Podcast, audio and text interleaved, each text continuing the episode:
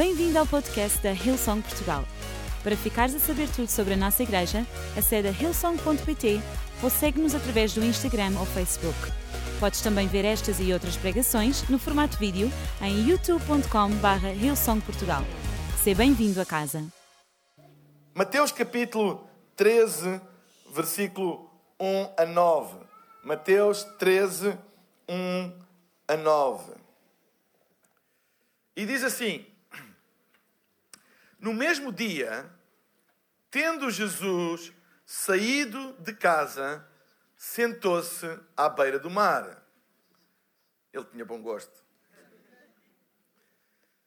E reuniram-se a ele grandes multidões, de modo que entrou num barco e, se sentou, e todo o povo estava em pé na praia. E falou-lhes muitas coisas por parábolas, dizendo: Eis que o semeador saiu a semear, e quando semeava uma parte da semente, caiu à beira do caminho, e vieram as aves e comeram. E a outra parte caiu em lugares pedregosos, onde não havia muita terra. E logo nasceu, porque não tinha terra profunda. Mas saindo o sol, queimou-se por não ter raiz e secou-se. E outra caiu entre espinhos, e os espinhos cresceram e a sufocaram. Mas outra caiu em boa terra e dava fruto, um a cem, outra a sessenta e outra trinta por um. Quem tem ouvidos para ouvir, ouça. O título da minha mensagem hoje é O Poder está na Semente. O poder está na semente. Esta passagem começa a falar que Jesus ensinava por parábolas. Era uma, um método que ele tinha de ensino, era o uso de, de parábolas. E parábolas são histórias que, ou, que não são necessariamente histórias reais, são histórias que Jesus contava, para que, através dessas histórias, ele pudesse ensinar verdades princípios sobre o reino de Deus. Então ele usava parábolas para toda a gente entender. Era como se usar uma história que toda a gente consegue entender a história e depois dessa história ele enfatiza as verdades, os valores e os princípios do reino de Deus que ele queria ensinar às pessoas. Então era, vamos dizer assim, era uma técnica de comunicação que Jesus usava para que as coisas fossem claras para as pessoas. Porque às vezes os conceitos só se entendem quando nós entendemos eles numa história. E a gente aí percebe, ah, eu entendo. Então Jesus usava muito isso. Então, as parábolas sempre continham verdades, valores e princípios do reino de Deus. Mas também, todas as parábolas continham nelas próprias aspectos da natureza de Deus não apenas valores ou princípios que ele queria ensinar, mas aspectos da natureza de Deus, de quem Deus é. E nesta parábola não é exceção. E a Bíblia fala, ou nesta parábola fala acerca de um semeador, de um agricultor. Mas era um agricultor diferente. Porque este agricultor, e se nós lemos bem a parábola, porque muitas vezes nós interpretamos esta parábola à luz do terreno e dizemos assim: bem, nós temos que ser bom terreno, porque se a semente cai no mau terreno, ela não vai dar fruto, e o que é verdade.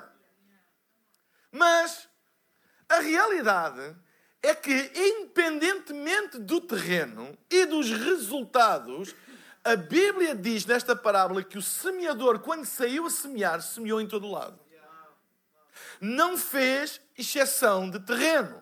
Podia dizer assim: bem, este terreno é só pedras, não vou semear aqui. Este terreno é só espinhos, não vou semear aqui. Uh, este terreno não está preparado, não vou semear aqui. Não, a Bíblia diz que este agricultor, nesta parábola, saiu e semeou liberalmente. Uh, semeou quase extravagantemente. E depois, então, começa a dizer onde caiu essa semente. Mas se nos focarmos em quem lançou a semente, mostra um aspecto da natureza de Deus. Que Deus não faz a de pessoas. Deus não uh, coloca pessoas de fora à partida. Então, o semeador diz que saiu a semear e semeou em todo o lado. Deus semeia mesmo quando à partida o terreno não é bom para semear. Porquê?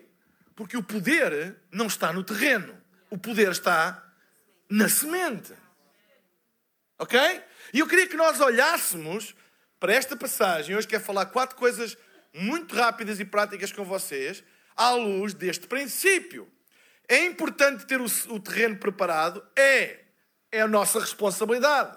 Mas será que o poder está no terreno ou o poder está na semente? O poder está na semente. Diz a palavra de Deus que ele saiu, o agricultor saiu a semear e semeou generosamente, extravagantemente, por todo o lado. Diz que lançou a semente e ela caiu em diferentes tipos de terreno. Todas as pessoas estão incluídas na lista de convidados de Deus. Todas. Sabem, ninguém gosta de ficar de fora de uma lista de convidados. Todas as pessoas estão incluídas na lista de convidados de Deus. Não há excluídos à partida. Todos. Todos estão incluídos na lista de convidados de Deus. Ele quer convidar todos para a festa. Todos estão incluídos nas promessas de Deus. Todos estão incluídos no desejo de Deus semear na vida deles. Toda a gente. Não há ninguém excluído à partida. Tu podes pensar, ah, mas eh, não conheces a minha vida, não sabes o que eu fiz, não sabes o meu passado. Deixa-me dizer-te uma coisa, independentemente do que fizeste ou não, da tua vida ou do teu passado, tu não estás excluído da lista de convidados de Deus. Ninguém está excluído à partida da lista de convidados de Deus. E a Bíblia fala que Ele quer convidar todos para a festa, todos incluídos nas promessas, mas esta parábola fala de diferentes solos onde a semente foi semeada. Diz que uma parte da semente, ou de, das sementes, caíram à beira do caminho e veio o maligno e roubou a semente. É interessante que o semeador não deixa de semear, mesmo em terrenos onde potencialmente o maligno arroba. Não deixa de semear, não diz, ah, não vou semear aqui porque o que é que adianta? Vou semear e vem o ladrão e rouba, vem o maligno e rouba. Não. A semente caiu lá e veio o maligno e roubou. Diz que ficou à beira do caminho. E caminho é um local de passagem de muita gente, não é? O caminho é onde passa muita gente que vêm de sítios diferentes e poderão dirigir-se a sítios também diferentes, a locais diferentes. E nós vivemos numa sociedade com muitas vozes, muitas opções, e as pessoas estão expostas a tanta coisa, a tanta opinião, a tanto parecer, a tanta, a tanta sugestão, e tanta coisa que às vezes têm dificuldade em aceitar uma apenas como verdade. Um dos problemas da nossa sociedade é uh, uh, o facto de as pessoas terem dificuldade em acreditar em verdades absolutas. E ouve-se muito dizer: Ah, esta é a tua verdade, esta é a minha verdade, esta é a tua fé, esta é a minha fé, esse é o teu Deus, este é o meu Deus, eu acredito desta maneira, eu acredito de outra maneira. Ou seja, há uma grande dificuldade em aceitar absolutos. Há muitos caminhos, há, há, há, há, muitas opções, há muitas, há muitas sugestões e as pessoas têm dificuldade em aceitar uma como verdade.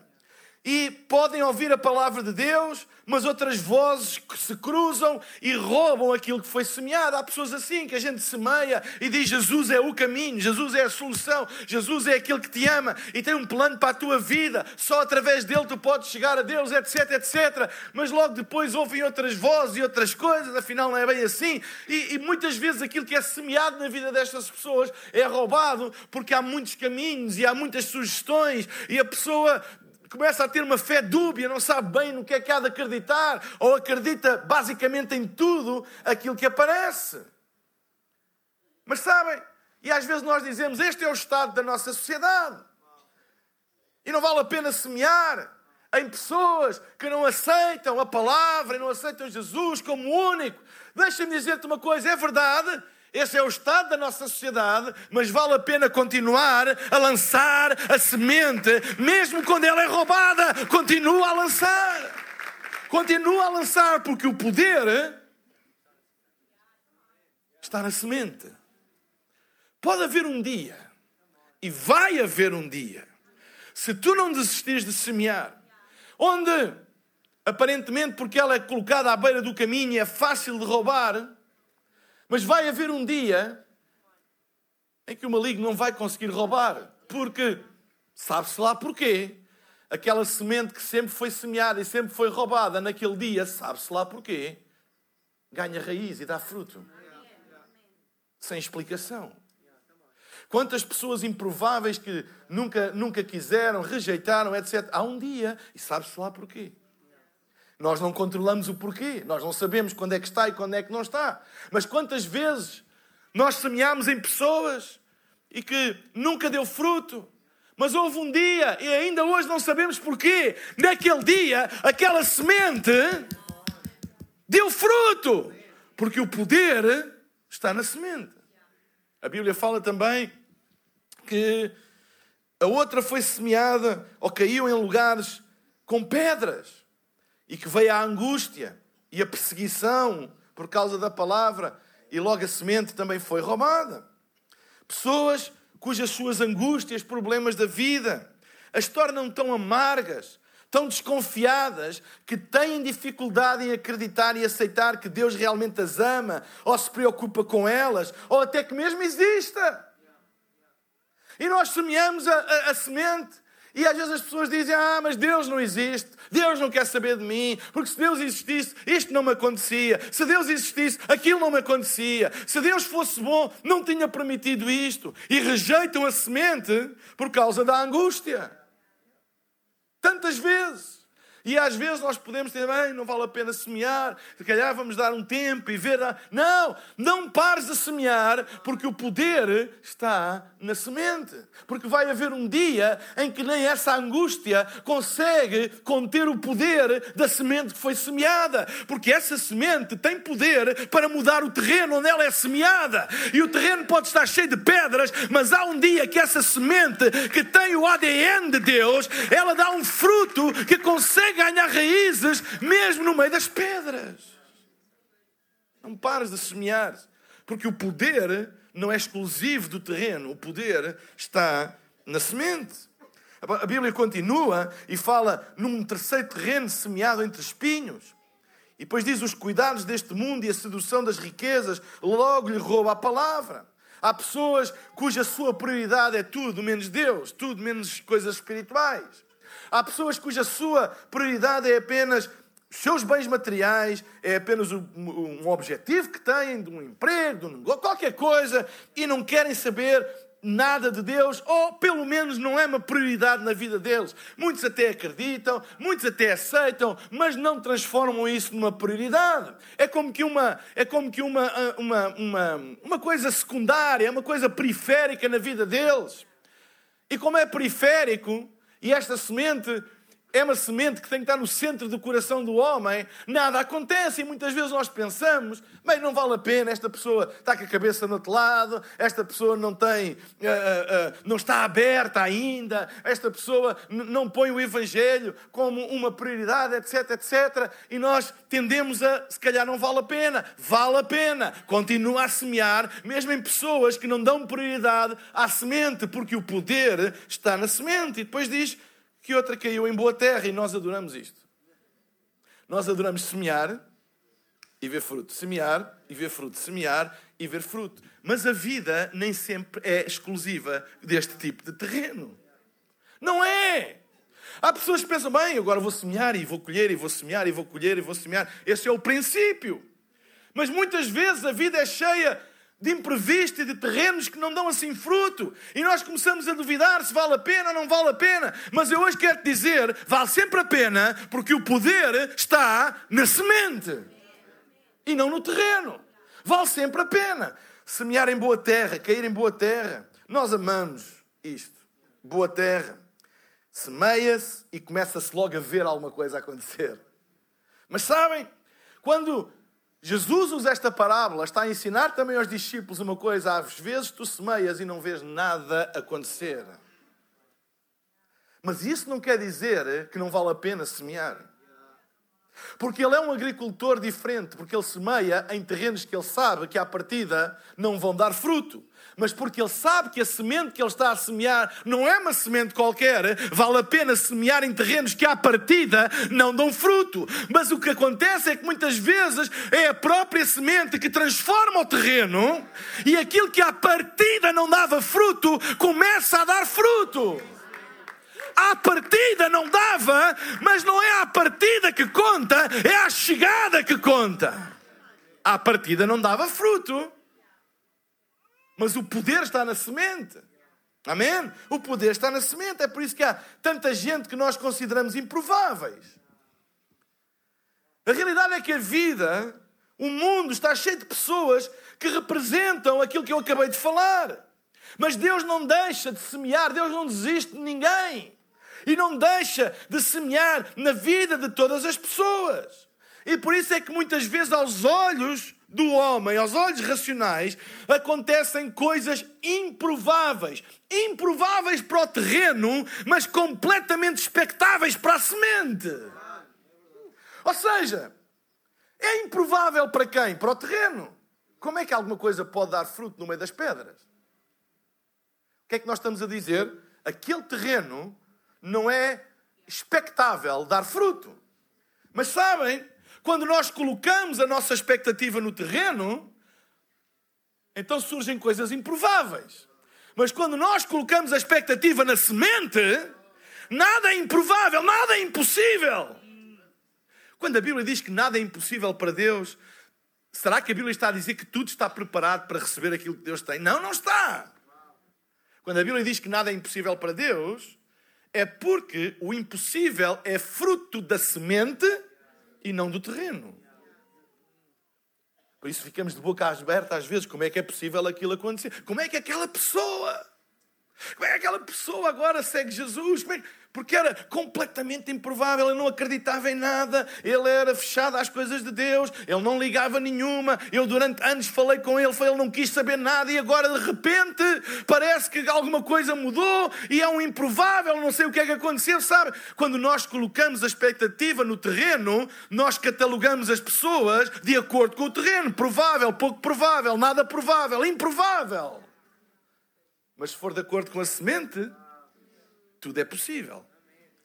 Que tipo de semente estás tu a colocar na tua vida? Onde é que tu colocas a tua expectativa? É no terreno ou é na semente? Sabem? Em Mateus, no capítulo 21, versículo 28 e 31, há outra parábola que Jesus conta que eu queria ligá-la com esta. E diz assim: Mas que vos parece? Um homem tinha dois filhos. E chegando-se ao primeiro, disse: Filho, vai trabalhar hoje na vinha. E ele respondeu: Sim, senhor. Mas não foi. Chegando-se então ao segundo, falou-lhe de igual modo: Filho, vai trabalhar na vinha. E ele respondeu-lhe: Não quero. Mas depois arrependeu-se e foi. Qual dos dois fez a vontade do Pai? Disseram eles: O segundo. E disse Jesus: Em verdade vos digo que os publicanos e as prostitutas entrarão adiante de vocês no reino de Deus. Pimba!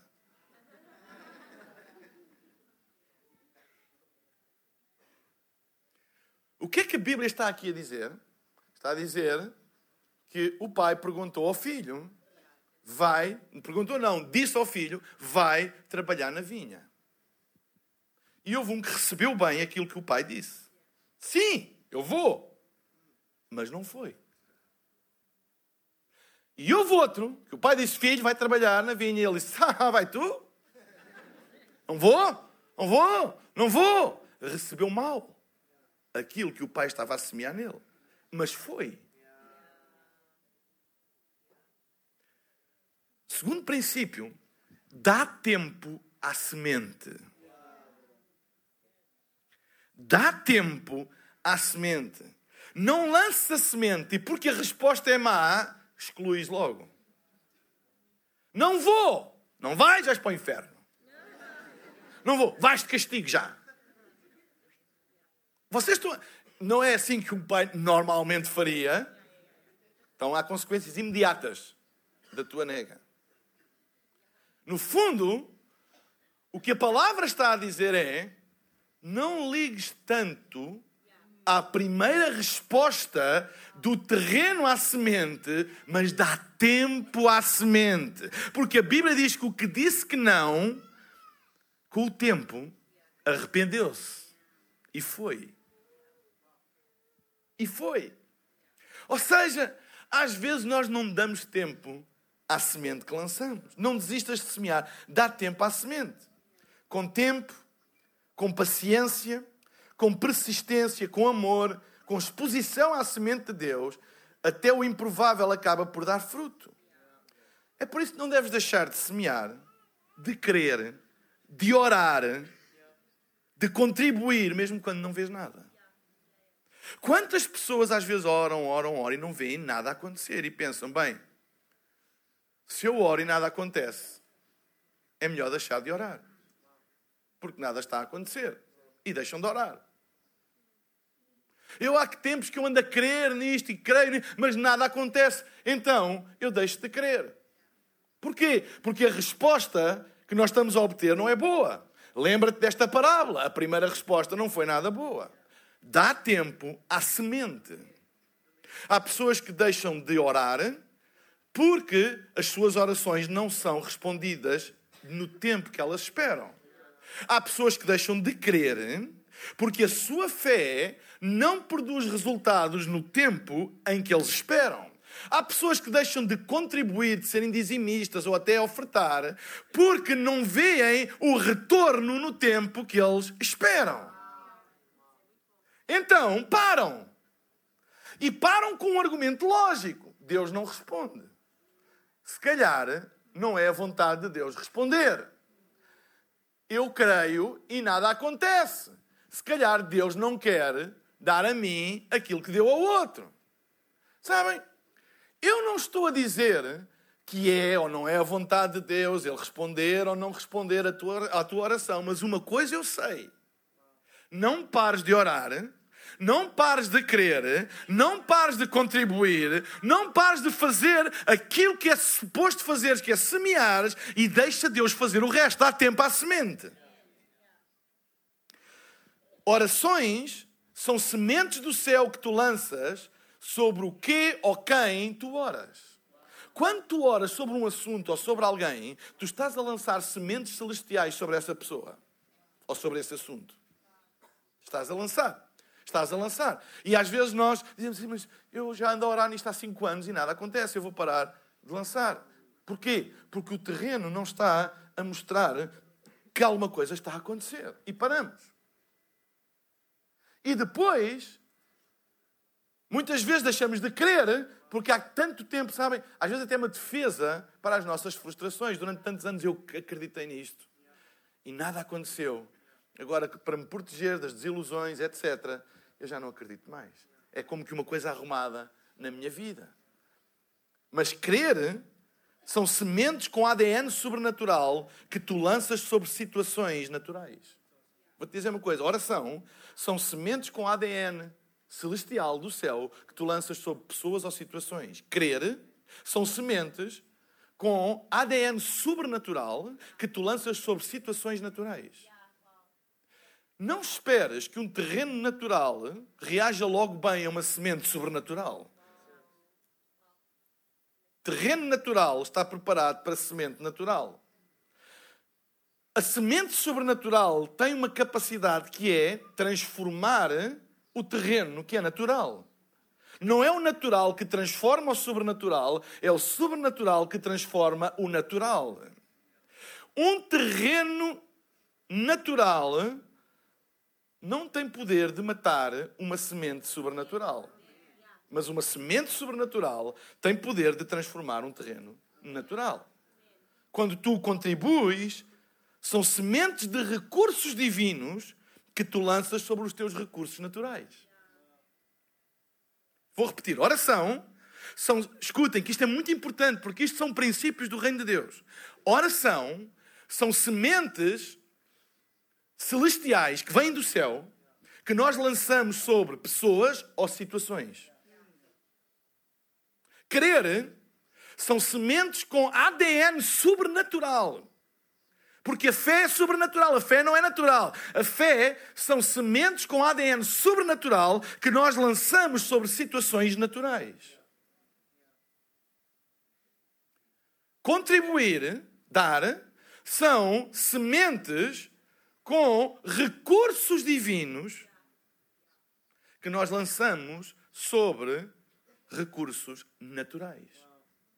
Vocês estão a entender? É isso que é semear.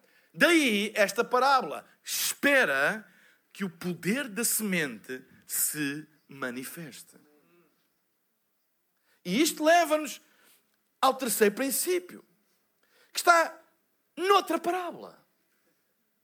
Em Mateus, no capítulo 13, versículo 47 e 48, diz o seguinte: Igualmente, da mesma maneira, portanto, está a continuar, o reino dos céus é semelhante a uma rede lançada ao mar e que apanhou toda a espécie de peixes. Digam comigo, toda a espécie de peixes.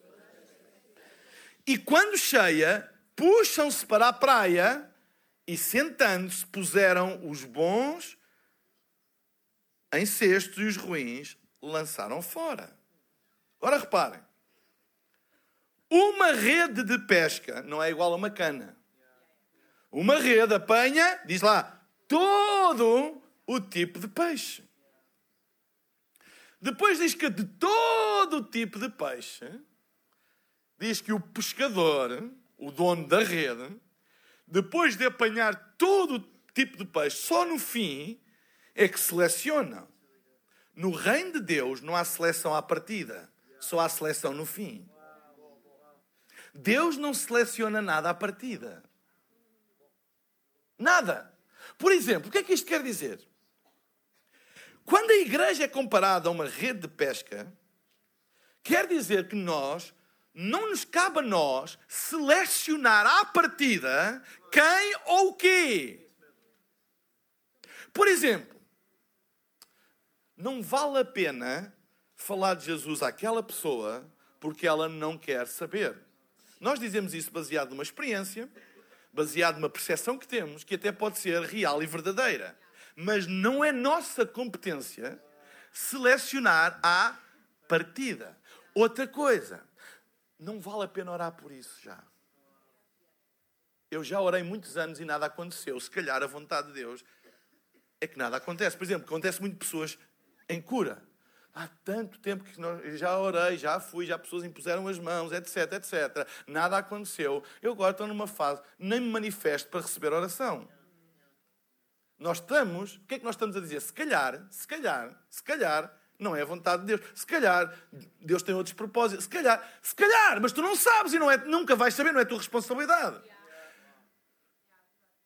Às vezes perguntam assim, pastor, mas tu oras por todas as pessoas que estão doentes? Vocês oram por todas as pessoas que estão doentes?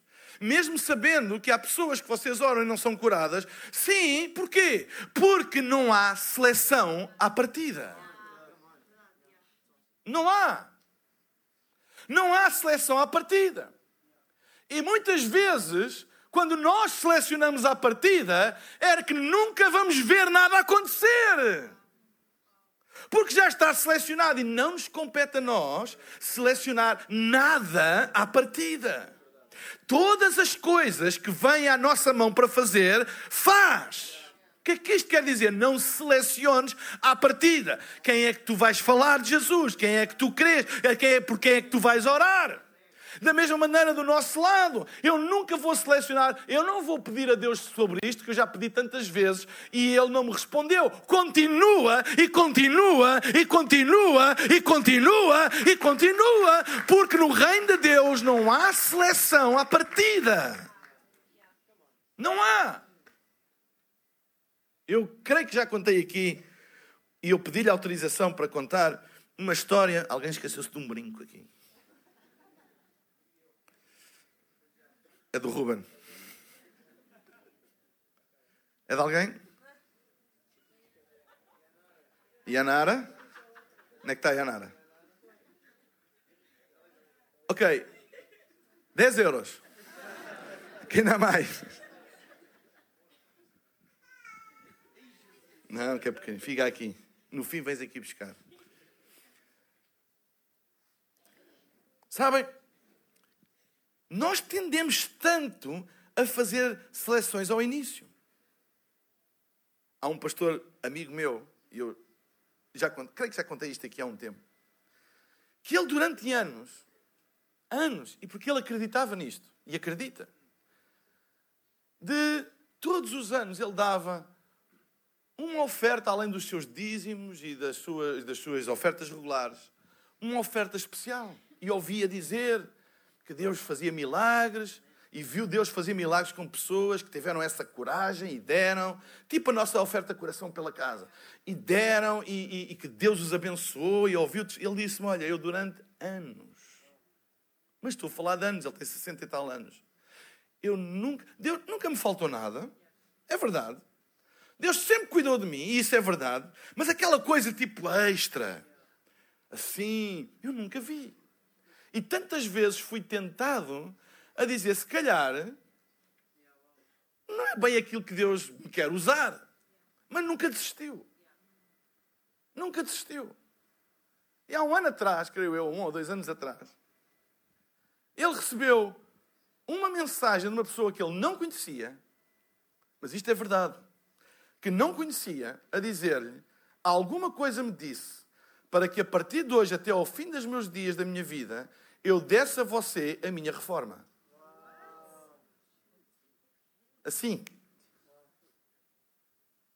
E ele disse: Mário, quase na minha idade de ser reformado, alguém que é, e se o faz é porque pode, não sei, não disse agora os pormenores, não sei, mas e eu pensei assim: se eu tivesse selecionado a partida, eu nunca teria visto no fim dos meus dias a fidelidade de Deus a manifestar-se, porque Deus não escolhe nada a partir, é no fim que Deus faz as contas.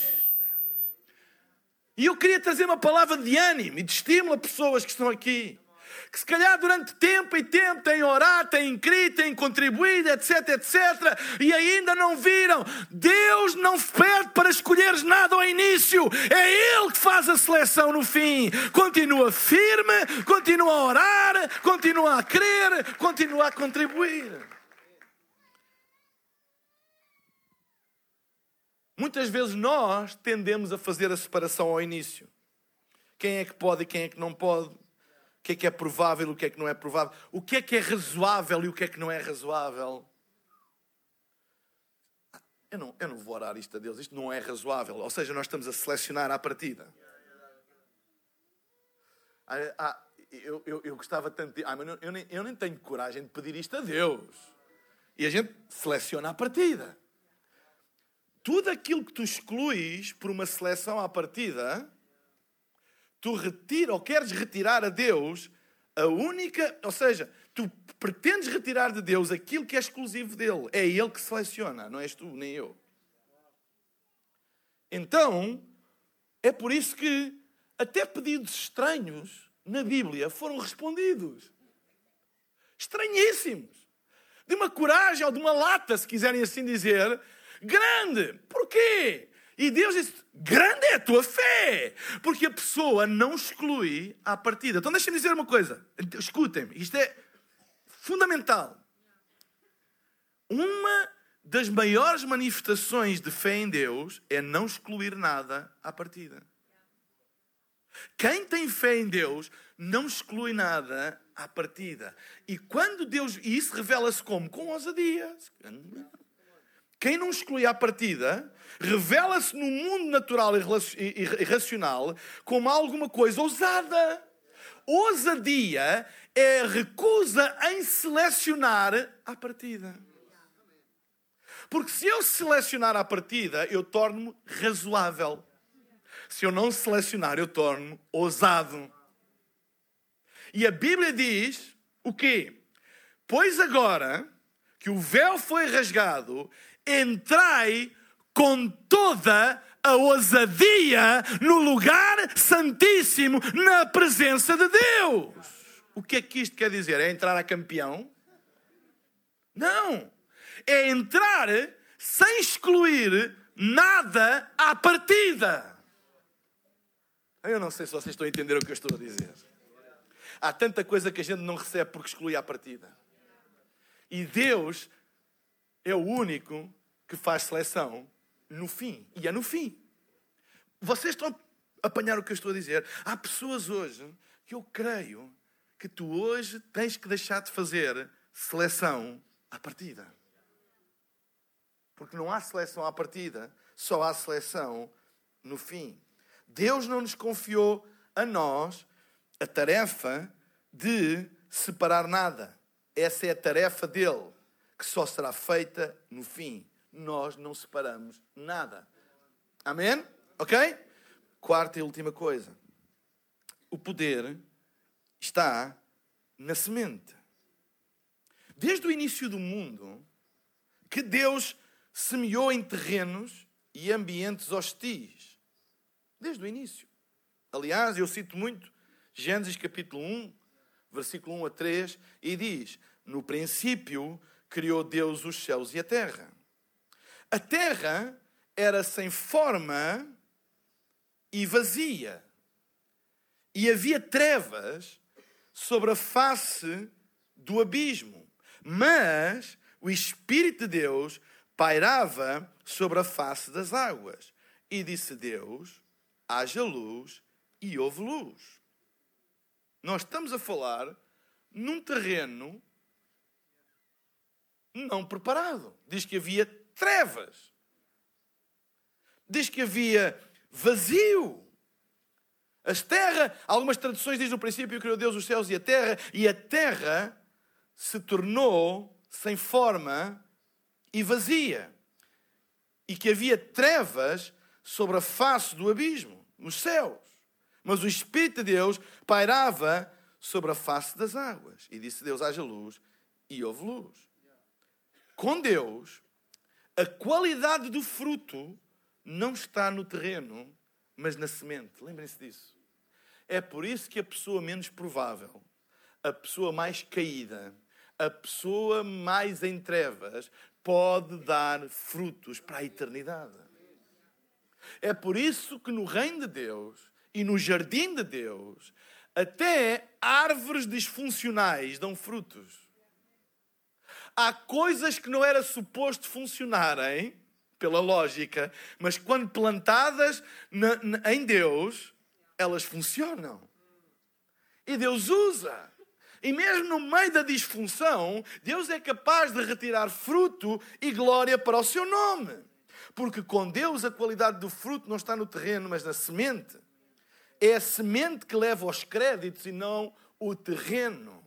Quando nós colocamos a ênfase no terreno, já é porque eu sou um terreno preparado, eu preparei-me, eu oro, eu leio, eu faço, eu, eu, eu purifico-me, eu tiro tudo o que não. O meu terreno está aqui prontinho. A semente, olha, a semente é cair e dar fruto. Ou seja, a ênfase começa a estar no terreno. Como se a semente fosse assim uma coisinha muito uh, frágil e que. Uh, ai, tem ali uma pedrinha. Ah, ai, tem ali uma erva daninha. Mas o terreno, não, não, não. Eu preparei bem. Olha para este, olha para este terreno todo arado. Todo, todo estrumado. Ora, escutem, escutem. Não é por acaso não é por acaso que Jesus virou-se para os fariseus e disse: Vocês são como sepulcros caiados. Estão pintados por fora, mas cheiram mal por dentro. Estão estrumados, cheios de estrume. O terreno, eles pensavam que o terreno deles era melhor que os outros. E por isso eles diziam: Deus não pode ouvir a oração daquele, mas a minha, porque eu, eu, eu, eu, fa, eu estou preparado. E esqueceram-se do, do principal princípio é que a glória não vai para o terreno. A glória vai para a semente.